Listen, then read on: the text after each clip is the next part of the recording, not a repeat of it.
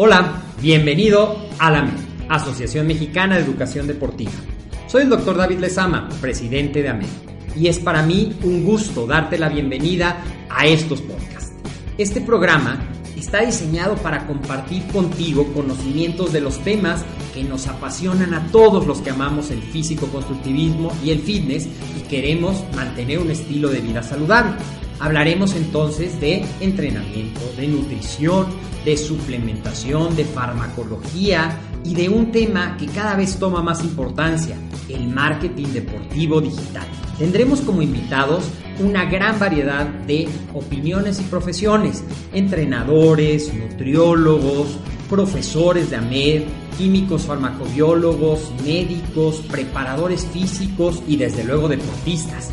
Sus historias, consejos y testimonios te ayudarán a aumentar tus conocimientos y desde luego también tu número de entrenos de clientes, haciendo más exitosa y profesional tu profesión de entrenamiento deportivo. También aprenderás técnicas más eficaces del marketing que te ayudarán a monetizar esta profesión. Si quieres saber más de nosotros, visítanos en la casa virtual de la familia Med, www.amedweb.com. ¿Qué tal amigos? ¿Cómo están? Muy buenas tardes. Es para mí un verdadero gusto estar nuevamente con ustedes, como cada jueves en este horario, trayéndoles un tema más sobre...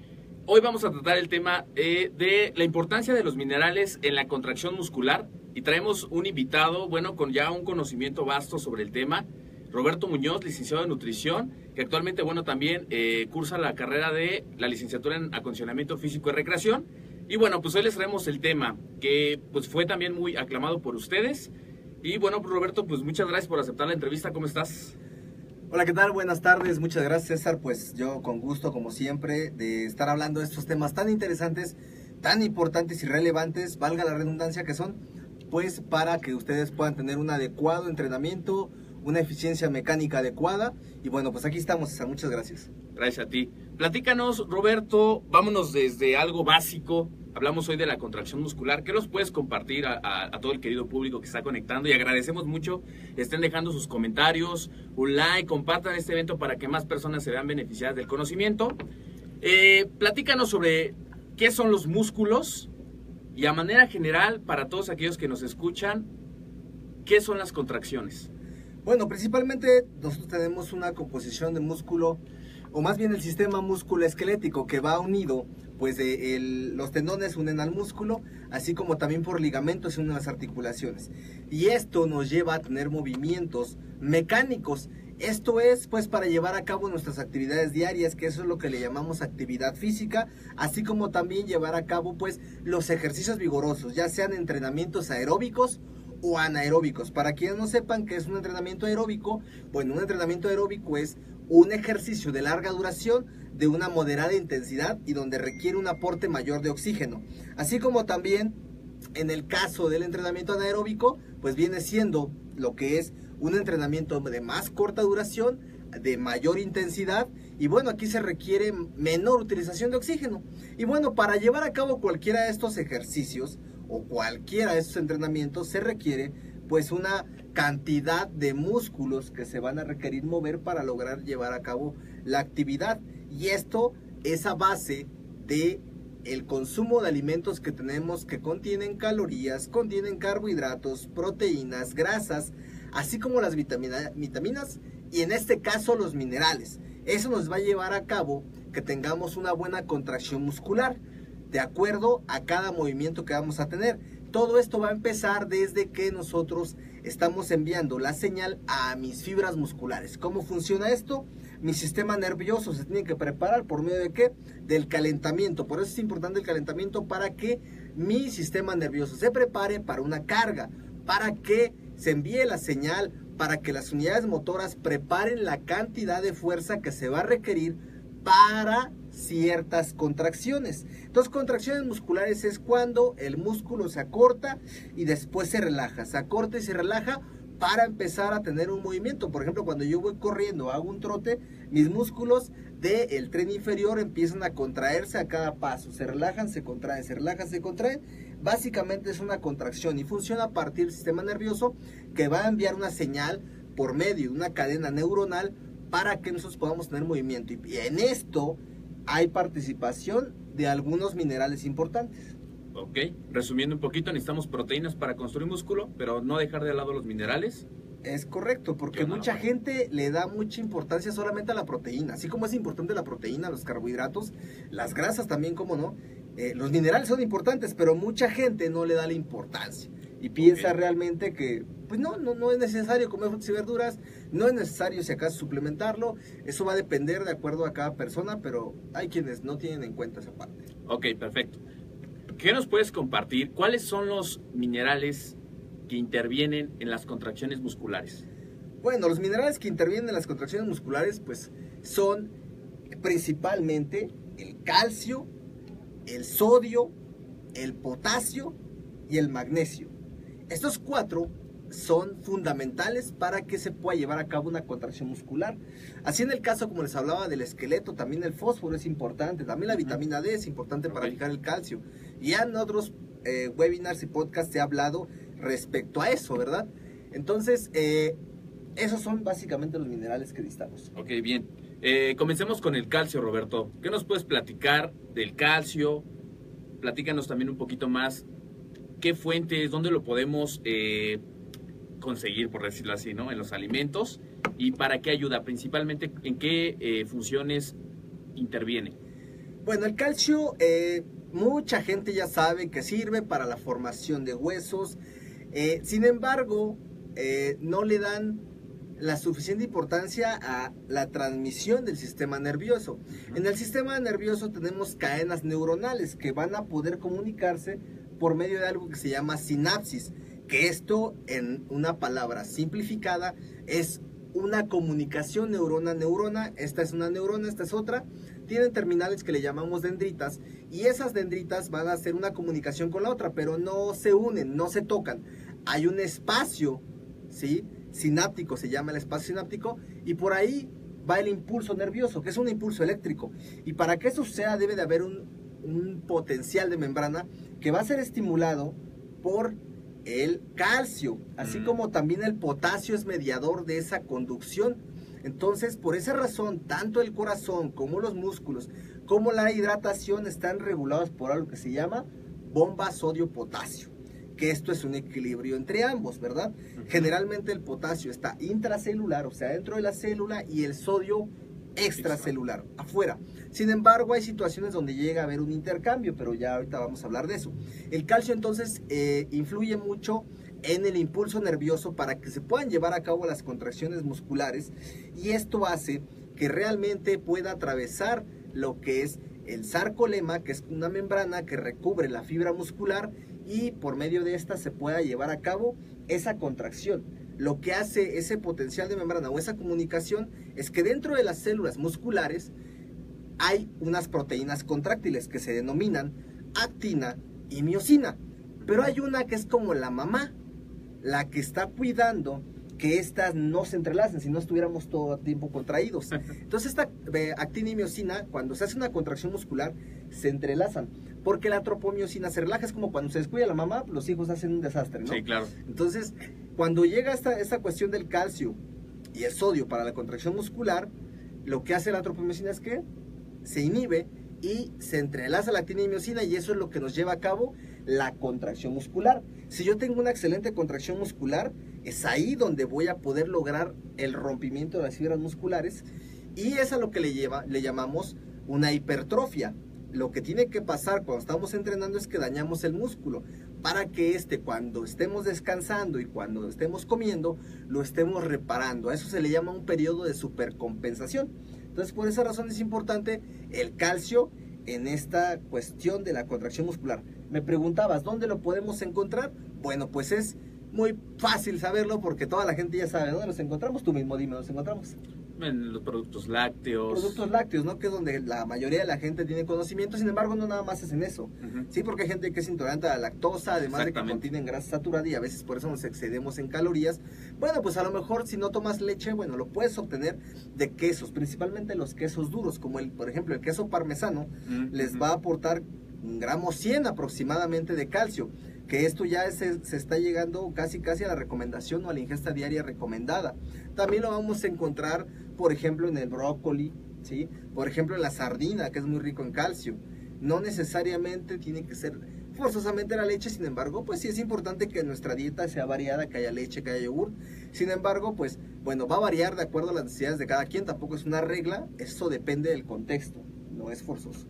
Claro, sí, como comentas, muchas personas somos intolerantes a la lactosa y quizá ahí se quedan con la idea de que y es que yo no puedo consumir eso y pues ya no va a tener las cantidades que requiere mi organismo de calcio, ¿no? Pero hay otras opciones, eso es lo importante, que la dieta sea variada. Bien, eh, algo a considerar para aquellos que sí toleran la leche, eh, ¿qué productos son los eh, recomendados? Bueno, los que toleran la, leche pueden consumir los productos lácteos.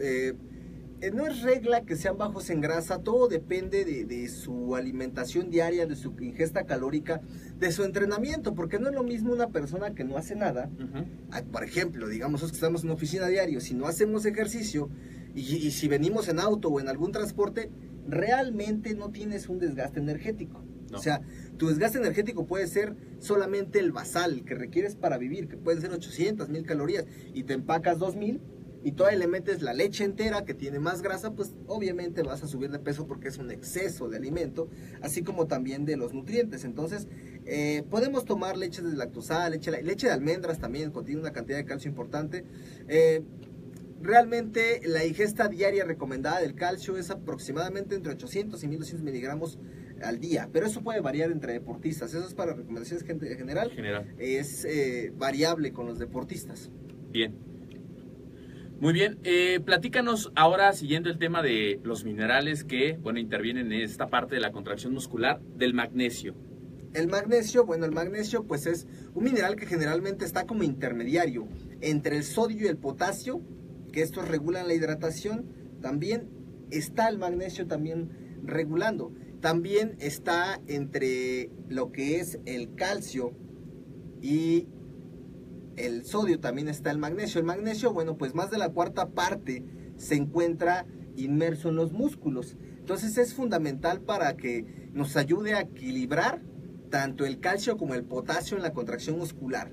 ¿sí? Así como también el cloro tiene una participación intermedia entre el sodio y el potasio, también el magnesio lo llega a tener entre el calcio y el potasio.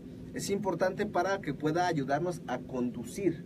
Además de que tiene que ver para la metabolización de los carbohidratos, las proteínas y las grasas, que estos nos van a llevar a hacer una síntesis de una molécula muy importante, una moneda energética por excelencia que se denomina ATP, trifosfato, que este, pues, como bien sabemos, lo requerimos para realizar cualquier movimiento corporal, principalmente esfuerzos explosivos, lo que es el ATP y la fosfocreatina. Y bueno, este a final de cuentas cuando se utiliza como energía se convierte en adenosindifosfato, o sea, pierde un fosfato, puede perder los dos, convertirse en monofosfato de, de eh, creatina. Y bueno, este se vuelve a regenerar en un proceso de, junto con el ciclo de Cori, para que eh, pueda regenerarse de energía y se vuelva a transformar. Esto a partir de los macroelementos o los macronutrientes para poder hacerlo. También tiene participación entre los huesos y los dientes porque recuerden que regula, más bien calcio, fósforo, magnesio y vitamina D son los importantes para fijar eh, o darle fortaleza, una estructura a los huesos, a mis dientes. Además de que también es un potente relajante muscular. Eso pues después de entrenar puede ser una opción, sin embargo, mientras tú lo estés cubriendo en tu dieta diaria, está bastante bien. Imagínense, está implicado en más de 300 procesos enzimáticos, tanto a nivel digestivo como a nivel muscular. Entonces, por esa razón es bien importante en la contracción muscular, ya que gracias a esto, pues yo puedo absorber mayor cantidad de nutrientes y puedo tener niveles adecuados de energía.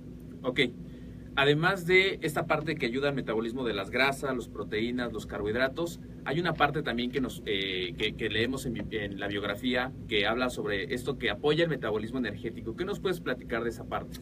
Como te comentaba, va a apoyar el metabolismo energético porque va a ayudar a que se absorban perdón, mejor los nutrientes, carbohidratos, proteínas y grasas. Al tener un mejor metabolismo, obviamente yo tengo una cantidad adecuada de energía. Es como cuando dices, me hacen falta energía ¿Y qué vas a comprar? Vitaminas. Las vitaminas no te dan energía, lo que hacen es que mejora el metabolismo de estos nutrientes y vas a absorber mayor cantidad. Entonces, por esa razón tengo más cantidad de energía. Ok, sí, porque esa es una de las principales preguntas, ¿no? Una, tengo falta de energía, una vitamina, pero no. Yo creo que aquí fue revelado esto, ¿no? o ayuda eso, ¿no? A la metabolización para, bueno, obtener energía de los macronutrientes que consumimos. De hecho, los minerales y las vitaminas nos dan energía. ¿Sí? Son importantes para procesos enzimáticos y poder ayudar al metabolismo energético, pero no necesariamente dan energía directamente. Ok. Hay también una relación o lo que comentan sobre la presión arterial, el colesterol. ¿Qué nos puedes platicar aquí? ¿El calcio cómo interviene en esa parte? Bueno, estimula a mantener niveles adecuados de colesterol, de triglicéridos, ayuda a normalizar la función cardíaca por ende va a mejorar. Realmente el efecto tampoco es mágico sobre estas funciones, realmente eso lo puedes lograr con una dieta balanceada. No es específicamente que el magnesio lo pueda hacer, eh, sin embargo, se le atribuyen cuestiones como que llega a prevenir cálculos renales o alguna cuestión de enfermedad renal, una nefropatía, etcétera. Pero lo importante que hay que centrarnos con la función del magnesio es que nos ayuda al metabolismo energético gracias a que se asimilan mejor los nutrientes y esa es su participación. Además de que va a ser un mediador entre el calcio y el potasio. Ok, perfecto. Eh, ¿Qué nos puedes eh, comentar? ¿Qué pasaría en, caso contrario de que no tenga en mi dieta esa cantidad necesaria en mi organismo? ¿Cuáles serían los problemas, los síntomas, las enfermedades que yo puedo tener por deficiencia Puede provocarse diarreas. Eh, la diabetes llega a darse por una deficiencia de insulina, puede afectar a la función del páncreas. Eh, una mala absorción intestinal, por lo cual te va a provocar flatulencias, puede llegar a provocar estreñimiento. ¿Sí? realmente eh, cuando se llegan a tomar también diuréticos, que estos los utilizan para bajar la presión arterial o por alguna cuestión renal de forma continuada, pues se va a recibir una alimentación por vía intravenosa, que bueno, puede ser por largo tiempo. Entonces, eh, ahí podemos incluso suplementar el magnesio en esas enfermedades. Realmente eh, nos ayuda precisamente con la energía, por lo tanto, si yo tengo un consumo adecuado de magnesio, voy a tener adecuado nivel de energía, voy a tener una contención muscular efectiva, voy a tener un rendimiento adecuado, básicamente. Muy bien. Eh, también se habla eh, que esos grandes esfuerzos físicos que, uno puede realizar, por ejemplo, en el deporte, en el trabajo, o incluso el estrés, ¿no? Que dicen que a veces el estrés, pues es la, enfermedad que hoy día es la, enfermedad del siglo XXI, ¿no? Y que a veces llega a dañar o, bajar el sistema inmunológico, una serie de, de enfermedades que va desencadenando. ¿Tendría que ver algo la falta de minerales con, o más bien el estrés con la falta de minerales? Tanto minerales como vitaminas son antioxidantes, entonces el estrés pues va a ser oxidativo y esto me provoca pues envejecimiento celular. Yo puedo decir que tengo 30 años, pero en realidad me veo de 40, ¿no? sí. Que no es mi caso, ¿verdad? El tuyo sí, no. En este caso, bueno, pues eh, ser antioxidantes va a ayudar a evitar esta inflamación celular que se le llama inflamación silenciosa y de esta manera evitamos enfermedades crónico-degenerativas así como también pues el envejecimiento celular. Ok, perfecto. Bien, ¿alguna, eh, ¿cuáles son las principales eh, problemas también de la carencia de estos minerales en el cuerpo? ¿Cuál es el principal problema? La mala alimentación. En algunos, bueno, en la mayoría de los casos es el desbalance de alimentación, porque bueno, muchas veces podemos decir yo como sin grasa, yo no como carbohidratos, principalmente vamos a encontrar eh, la mayor cantidad de magnesio pues en algunos cereales integrales. Entonces, pues la gente dice que no come carbohidratos porque va a engordar. Realmente no es la cuestión de limitar y eso, no piensan que comen bien. En el caso de los culturistas, pues piensan que comer arroz y pechuga hervida cinco veces al día es adecuado. Sin embargo, no es así. Tiene que ser una dieta variada para que no haya deficiencia de ningún microelemento o micronutriente. Okay. Esto pues realmente es la principal causa, la mala alimentación. Y en algunos casos, cuando realmente tú tienes tu dieta equilibrada, pero bien, la haces al 100 y tienes un entrenamiento adecuado que no sobrepase la demanda energética, pero te sientes cansado, bueno, pues a lo mejor puede ser que nos haga falta suplementar. ¿Por qué? Pues algunos nutrientes pueden venir pro, pobres perdón, de, estos minerales y esto es debido pues al, a la infertilidad que existe ahora con las tierras, entonces puede ser que tengan pobreza nutrimental, pero generalmente es por una mala alimentación. Ok. Y bueno, y para todos aquellos que se preguntarán, ¿de qué alimentos yo puedo obtener la cantidad de magnesio? Bueno, pues va a haber, como les he comentado, cereales integrales, vegetales de hoja verde, también en cacahuates, nueces, avellanas, ahí también encontramos un buen aporte de esto. En el plátano, por ejemplo, también que tiene, contiene potasio, en algunos lácteos y granos enteros. Entonces, definitivamente es complicado. Realmente es muy difícil que tengas una deficiencia, pero eh, cuando hacemos deporte requerimos más cantidad. Claro, y como dices, eh, suplementarnos con vitaminas, minerales, que es el tema del día de hoy, siempre va a ser un complemento que va a enriquecer la dieta, ¿no? Nada es. sustituible, pero bueno, puede enriquecer, que muchas veces ya, eh, como dices, las tierras pues se ven pues muy este maltratadas, ¿no? Entonces es importante esa parte. ¿Qué nos puedes platicar del siguiente mineral que nos comentabas hace un momento? El potasio. Bueno, el potasio pues es muy importante y hace mucho equilibrio con el sodio, como te había dicho, es parte de la bomba sodio-potasio. Es un mineral que le llamamos también electrolito, que es esencial para la contracción muscular. Como ya te había comentado, a nivel celular se encuentra generalmente intra y el sodio afuera. Cuando nosotros estamos haciendo ejercicio, si te das cuenta, terminas de entrenar y acabas congestionado, acabas a lo mejor no tanto del dolor, hinchado, que el dolor viene más al siguiente día, que en tu caso es raro porque siempre has adolorido terminando de entrenar. Normalmente duele al siguiente día por ese rompimiento de fibras musculares que se lleva a cabo gracias a este potencial de acción que, lo ayuda el potasio para que el calcio y el sodio puedan ayudar a la contracción muscular. Entonces el potasio se encuentra dentro. ¿Qué pasa cuando estamos haciendo contracciones musculares y este movimiento mecánico? Bueno, pues lo que hacen las células es intercambiar. El sodio ingresa, el, potasio sale y al ingresar sodio, generalmente donde hay sodio va a haber agua, generalmente, todo donde hay sodio. Y si el sodio entra a mi célula, ¿qué le va a pasar? Se va a hinchar. Por eso cuando terminas de entrenar te vas a ver al espejo y ay, qué brazo que tengo. Y, Así quisiera estar todo el día, ¿no? Claro, y pasan 15 minutos y ya uh, bajó de nuevo. Esto es por esa cuestión de que hay un intercambio por medio de las contracciones musculares, por eso es importante. Muchos culturistas no comen sodio, no comen sal, porque no quieren retener líquidos. Sin embargo, una cosa es tener la lonjita y otra es eh, la retención de líquidos a nivel intracelular muscular. No es lo mm. mismo. Si a lo mejor no te vas a ver con tanta calidad, vasodilatado, ni tan pegado, ni tan seco o definido. Sin embargo, es importante el sodio pues para que realmente puedas tener una eficiencia mecánica. ¿Y qué es la eficiencia mecánica? Pues es poder llevar a cabo un movimiento de manera adecuada y con la suficiente energía. Ok, ¿dónde se encuentran eh, alimentos que contengan cantidades de potasio? Bueno, pues realmente vamos a encontrar potasio en diferentes frutas, en las legumbres, en productos lácteos, mariscos, en granos enteros, etcétera. Realmente de igual manera hay muchos, es difícil, de hecho casi o raro más bien el alimento que no tenga potasio. Ok, bien. Vamos a seguir con el siguiente mineral. Ya hablábamos un poco de, del magnesio, del potasio, del sodio, que fue un tema que has tratado mucho eh, ya en el programa. Eh, ¿Qué nos puedes platicar sobre eh, cuáles son las funciones que, que, interviene el sodio en el organismo? El sodio, bueno, se encuentra en los alimentos, pues como cloruro de sodio, en la sal de mesa, que es lo que consumimos. la recomendación diaria de la Organización Mundial de Salud son 2 gramos de sal, que eso se traduce promedio a 5 gramos de sodio. Sin embargo, como deportistas o en el caso de la disciplina del culturismo, pues podemos consumir un poco más debido a la alta demanda en las contracciones musculares, ya que nos sometemos a varias contracciones musculares. Entonces, eso requiere que realmente yo tenga un consumo para llevar a cabo esto. Les vuelvo a repetir, cuando hay gente que comete el error de no consumir sodio, no tiene una eficiencia mecánica. Entonces eso va a provocar que pues no tenga una buena contracción. Además de que regula la hidratación, como te había comentado. Todo lugar donde hay sodio va a haber agua. Si yo tuviera alguna patología como hipertensión, ahí sí no se recomienda consumir una cantidad elevada de sal o de sodio, porque eso va a provocar que mi presión arterial aumente, ya que se intercala con el plasma y eso hace que haya una hipervolemia. Por lo tanto, aumenta el flujo sanguíneo, me va a aumentar la presión arterial.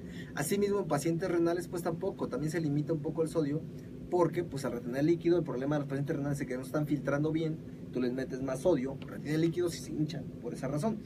Entonces, hay que tener cuidado en eso. Una dieta alta en sodio puede llegar a provocar hipertensión con el paso de los años. Generalmente sucede mucho con las dietas de carbohidratos en carbohidratos. El carbohidrato va acompañado con una cantidad de sodio, generalmente las harinas, los panes, las galletas. Entonces, bueno, pues hay que controlar esa parte. ¿sí? No se recomienda tomar más de 2 gramos al día, como ya les había comentado. Es importante esa cuestión que la tengamos muy en cuenta. Sí se requiere, pero hay que tener un control. Bien, perfecto. Ya pasando al siguiente tema que es esto de la deshidratación, que vemos que muchos pues no toman la cantidad de agua suficiente en los entrenamientos durante el día. ¿Cuáles son las principales causas que puede provocar esta parte de la deshidratación? Bueno, la deshidratación, primero que nada, es por una temperatura elevada, que puede ser la temperatura ambiental o la temperatura de, eh, que está generando tu cuerpo al estar ejecutando cierto ejercicio. Si tú haces ejercicio en un gimnasio aquí en el Distrito Federal, o CDMX, bueno, pues no vas a tener una ah, elevación de temperatura corporal tan alta como lo puede tener alguien que entrena en Cancún, por ejemplo. Ahí tienen una mayor temperatura ambiental. También la humedad puede provocar que tu cuerpo genere más calor cuando hay lugares muy húmedos. Ejemplo, Veracruz también, ¿no? Que es muy húmedo. Entonces eso va a hacer que tu cuerpo genere más calor y eso es por medio de las contracciones musculares. Al momento que nosotros hacemos contracciones musculares, la energía se libera en forma de calor. La piel puede tener hasta 34 grados centígrados, ya más, ya es peligroso porque ya puede venir un golpe de calor, que esto puede llevarte al colapso y pues lo que puede pasar es que incluso puedas llegar a la muerte si no eres atendido rápidamente. En mi experiencia personal, creo que ya la he contado anteriormente, cuando iba a competir en el 2003 en el Mister México, pues una semana antes de esto yo tuve que descansar, tomar unas vacaciones forzadas porque pues me desmayé, llegué al colapso porque iba en el metro, hace mucho calor y bueno, pues no traía una hidratación adecuada, fue una deshidratación bastante pesada y al no tener ni niveles adecuados de sodio, ni de potasio, ni agua, obviamente, pues llegué al colapso, ¿no? Y obviamente es una sensación bastante fuerte porque pues, pierdes el conocimiento, de pronto no sabes qué pasó y pues afortunadamente la estoy contando.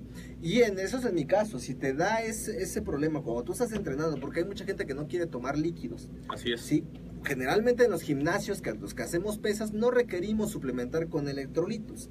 Sin embargo, la gente que hace un deporte de alto rendimiento como ciclismo, el maratón, triatlón, requieren una hidratación adecuada. Y no suficiente con agua, hay que meter electrolitos que van a ir acompañados de glucosa, pues precisamente, ¿por qué? Porque entrenan 3 horas, ponle.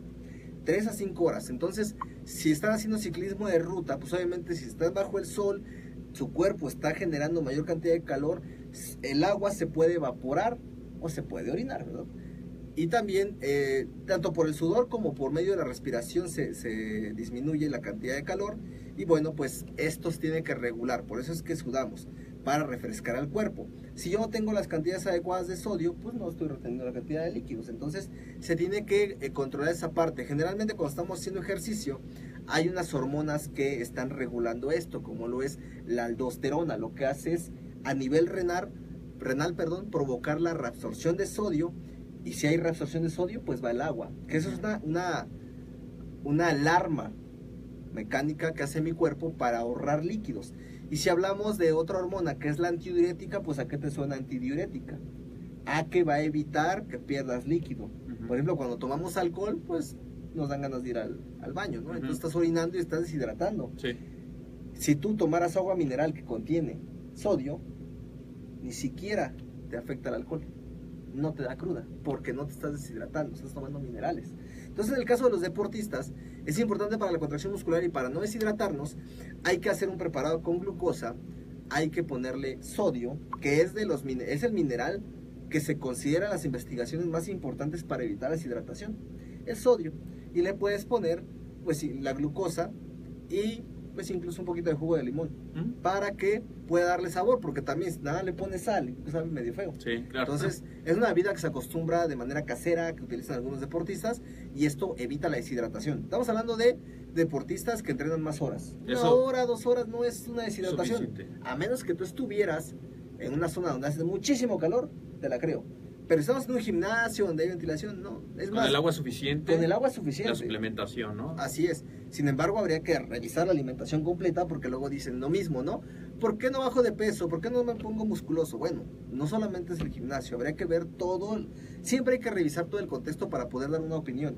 Cuando nos preguntan una cosa, pues no, no puede ser realmente... Eh, Absoluta la respuesta. Por una sola cosa hay que ver todos los elementos. Sí, pues es lo mismo que pasa cuando hay un accidente, ¿no? Pues este coche iba, se pasó el alto, pero a lo mejor pues uno no sabe y dice, no, pues el que se pasó el alto fue el otro. Así es. Entonces tienes que saber todo el contexto para poder dar una opinión. Por eso es importante que re- recalcar esto. La gente que hace gimnasio no es necesario que consuma electrolitos. En algunos casos nos puede ayudar, porque hay ocasiones en que yo no, he- no me he dado tiempo de desayunar o simplemente no fui a comprar el súper y no tengo que desayunar. Ah, pues paso y me compro un Gatorade. ¿Qué contiene un Gatorade? Perdón por el gol, pero bueno, ¿qué contiene una bebida electrolítica? Pues contiene glucosa, contiene sodio, contiene minerales. Pues eso me ayuda para mis contracciones musculares, por eso lo hago. Pero si yo desayuné carbohidratos y estoy hidratándome, no, no necesito el Gatorade. Ok. ¿eh? Cuando me, se me llega a olvidar el agua, pues bueno, me llevo un Gatorade. O algún electrolito. Por ejemplo, aquí nos pregunta eh, mi querido amigo Blas, Blas Panza. ¿Cómo te ¿Qué tal, estimo, Blas? hermano? No sabes, te mando un fuerte abrazo. Tú lo sabes. Eh, ¿Un electrolito al día es recomendable? No. No, porque realmente no sabemos, ¿no? O sea, si realmente no estás consumiendo frutas y verduras y tu dieta está desbalanceada, pues a lo mejor sí, pero no, o a menos que hagas un deporte de alto rendimiento como ya te comentaba, ¿verdad? Entonces, no es como que lo más recomendable un electrolito diario. Es como ¿es recomendable una bolsa de pan? Eh, Pues no, no, o a lo mejor sí, si no has comido nada, mi buen. Te mando un gran saludo, Blas. Ok, también nos comenta Carlos Altamirano, saludos a los dos, saludos, muy buena plática señores. Carlos, gracias por conectarte y por dejar tus comentarios. Realmente, como hemos mencionado en episodios pasados, este programa es para ustedes. Propongan un tema, deja tu valoración y suscríbete al podcast. Puedes suscribirte en iTunes o en iBooks, dejar tu valoración y un comentario. Y aquí hago un paréntesis, amigos, para todos aquellos que se están conectando y dejan su valoración y dejan sus comentarios en iTunes. Hoy les vamos a regalar un curso adicional con valor de 3 mil pesos. Un curso de mapas mentales como técnica de aprendizaje. Ya lo platicábamos el domingo. Es una excelente estrategia para que uno vaya eh, filtrando, clasificando la información. Que de hecho esta plática la hicimos en un mapa mental y es así como uno puede eh, tener las ideas en orden y compartirlas, que es lo importante para que bueno, el conocimiento se quede. Además, eh, un paréntesis para Carlos, él ya tiene muchos años que es asiduo a la Asociación Mexicana de Educación Deportiva, que antes que vendíamos productos, pues venía a comprar. Hoy en día, pues me da mucho gusto verlo aquí en AMED, estudiando la licenciatura en acondicionamiento físico y recreación, que es una excelente licenciatura, donde puedes aprender todo lo referente al entrenamiento.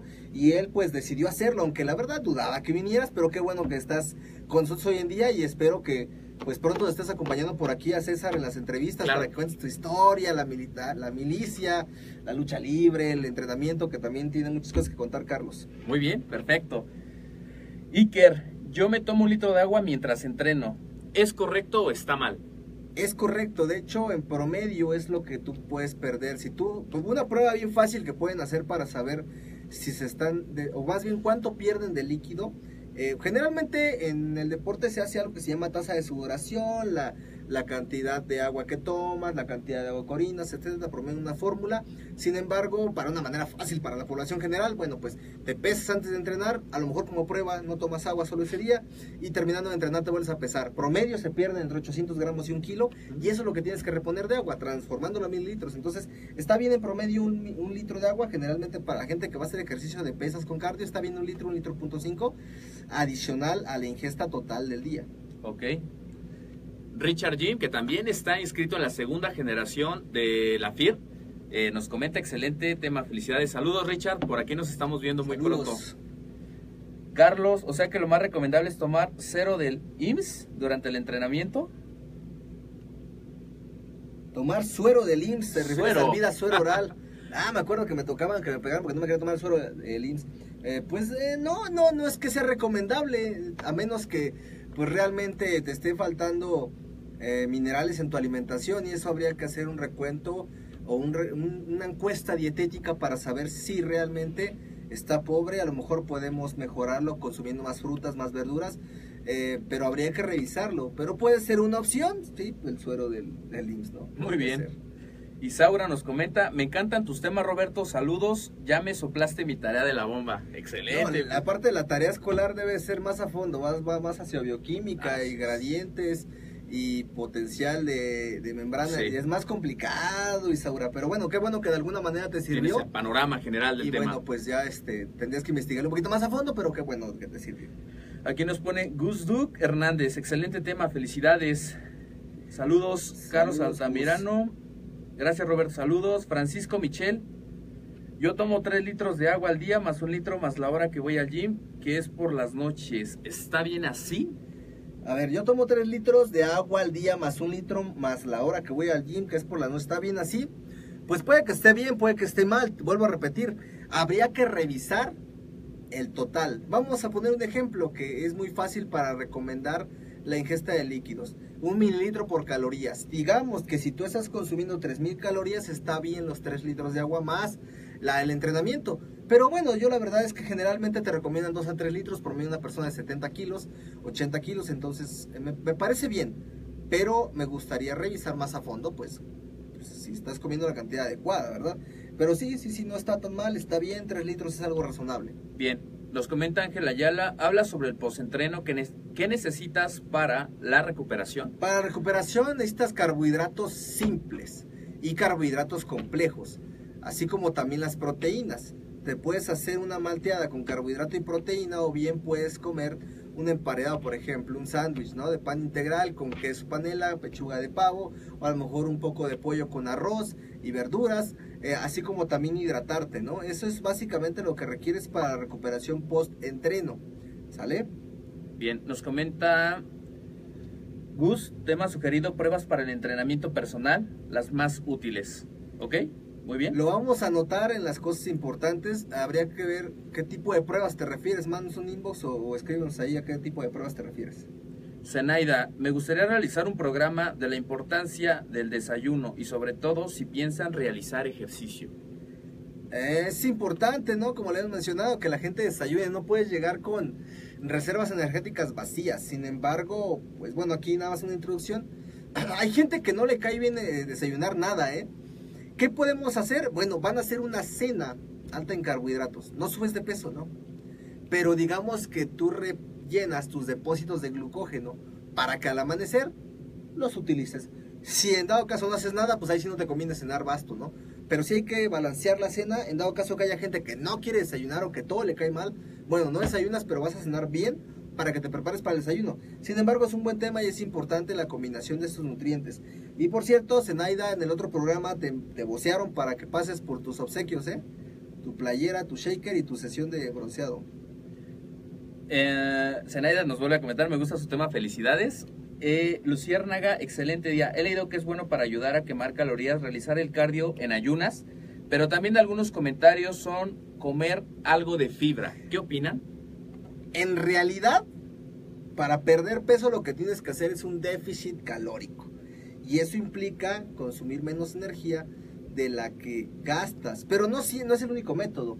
Sí, porque hay cuestiones hormonales, puedes comer normo calórico, pero aumentas eh, tu cantidad de ejercicio. Eh, no se trata de morirse de hambre, te puede funcionar la fibra, claro, con la fibra te da saciedad, entonces vas a comer menos. Lo que yo recomiendo a mis pacientes es, bueno, si te da ansiedad, generalmente esta hora, que es la hora como de ansiedad, es, come jícama, come zanahoria rallada o picada, le puedes poner un poquito de limón, le puedes poner un poquito de sal o, este tajín, por ejemplo. Eh, depende, todo depende de, cada persona. Si es un hipertenso, pues no le voy a mandar tajín, ¿verdad? Porque tiene sodio. Pero puede ser una opción para que no sepa tan insípido. La fibra ayuda a sentirte satisfecho, además de que tiene la, la capacidad de absorber grasas, absorbe también eh, una cantidad de líquido, pues precisamente para evitar estreñimiento. Entonces, el cardio en ayunas es un tema importante. No necesitas hacer cardio en ayunas porque puedes perder masa muscular. Aunque la gente dice, no me quiero poner grandote. No, no se trata de eso. La masa muscular además tiene función de salud. No puedes perder tanta masa muscular porque perder peso, pues cualquiera lo hace dejando de comer. Hay que mantener una masa muscular adecuada. Si tu objetivo es mujer, ¿verdad? Supongo que sí, sí es mujer. Eh, si tu objetivo como mujer pues es tener piernas grandes, glúteos grandes, no te conviene hacer carne ayunas porque te va a bajar todo. Esto requiere que hagas por lo menos tu desayuno y después haces cardio. ¿Cuándo vamos a hacer carne ayunas y cuándo lo hacemos? Precompetencia. Y eso, por ejemplo, cuando a mí me falta unos kilos para llegar al peso de competencia. Pero no es para todos. Puede ser que en algunos casos lo lleguemos a recomendar, pero depende. No es que esté al 100% bien, tampoco que esté mal. Habría que analizar si sí, pero la recomendación es que no lo hagas en ayudas. Primero consume algo, por lo menos una barrita de amaranto, alguna fruta. Bien. Zenaida dice sí, gracias, que sí va a pasar por su regalo. Pues adelante, estamos toda la semana. Ya te pones de acuerdo con Roberto para pasar por tus regalos. Chino, ¿ya han hecho programa de fibras? Aún no, es una buena propuesta. Una buena propuesta, tenemos propuesta de las fibras, el desayuno, eh, lo de los entrenamientos que no te entendimos por ahí. En el caso de, nos pregunta Gus, la fórmula para tomar agua al día, ¿cuál es? ¿Qué tipo de agua es mejor? Bueno, pues ese sería ah, explicarles a detalle ¿Dónde lo puedes aprender esto? En el curso de principios de nutrición podemos darte una introducción. En el diplomado de nutrición aplicada al culturismo y deporte también vemos una fórmula sencilla para poder hacer el cálculo de agua. Se requiere el peso y otras cuestiones, otros factores para que podamos calcular el agua. Sin embargo, una manera fácil, como te decía, es un mililitro por kilocaloría. Pero deberías de saber cuántas calorías consumir, ¿verdad? Y para eso se requiere saber el cálculo energético. Pero eso, todo eso lo puedes aprender ahí, Gus. Bueno, creo que son todos los comentarios, Roberto. Para las personas que no llevamos un entrenamiento riguroso y por cuestiones de horarios y trabajos las comidas son prolongadas, ¿qué tipo de alimentación recomiendas? Lo pregunta Carlos Santana Ronderos. Híjole, Carlos, pues te voy a decir lo que siempre dicen, come frutas y verduras, mantente saludable, come balanceado, pero ¿qué es eso? Tendríamos que analizar a qué te dedicas, tendríamos que analizar tu peso actual, tu edad, eh, tu estatura, eh, hábitos alimenticios, eh, es, son varias cosas que hay que analizar. Yo te podría decir, ah, come 100 eh, gramos de pollo, una taza de arroz cinco veces al día. Tal vez te funcione, tal vez no. No es lo correcto. Habría que analizar bien esa parte. Muy bien, pues creo que son todos los comentarios. Muchísimas gracias a todos por conectarse a este webinar. Recuerden que cada jueves a las 6 de la tarde les traemos un tema de su interés, un tema con el fin de que podamos implementar y podamos muy importante contribuir a más conocimiento sobre este tema que nos apasiona, como el culturismo y el fitness. Recuerden amigos, como Roberto decía, siempre acercarnos a un profesional en el tema y si nosotros queremos llevarlo a estos conocimientos con nosotros mismos, pueden aprenderlo también en los cursos de la MED.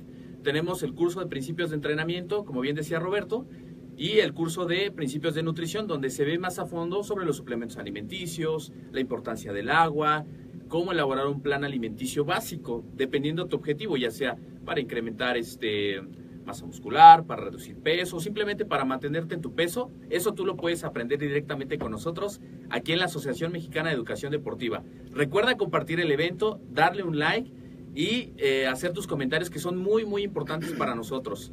Recuerden suscribirse a nuestro podcast, eh, AMED, el deporte, de la nutrición, el emprendimiento deportivo más cerca de ti, iTunes o en iBooks. Y también, muy importante, compartir, ¿ok? Entonces, Roberto, pues agradecemos mucho eh, nos hayas concedido esta entrevista, compartir este tema de valor para todos aquellos eh, que nos escucharon el día de hoy.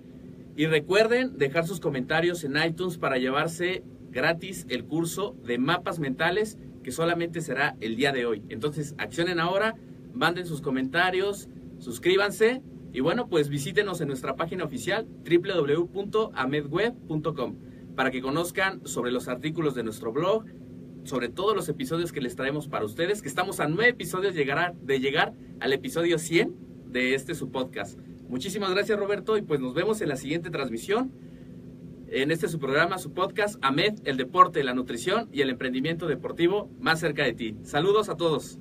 Ya saben, mi Facebook es Roberto Amed, pueden seguirme ahí en Instagram Roberto Amed. Que tengan excelente tarde.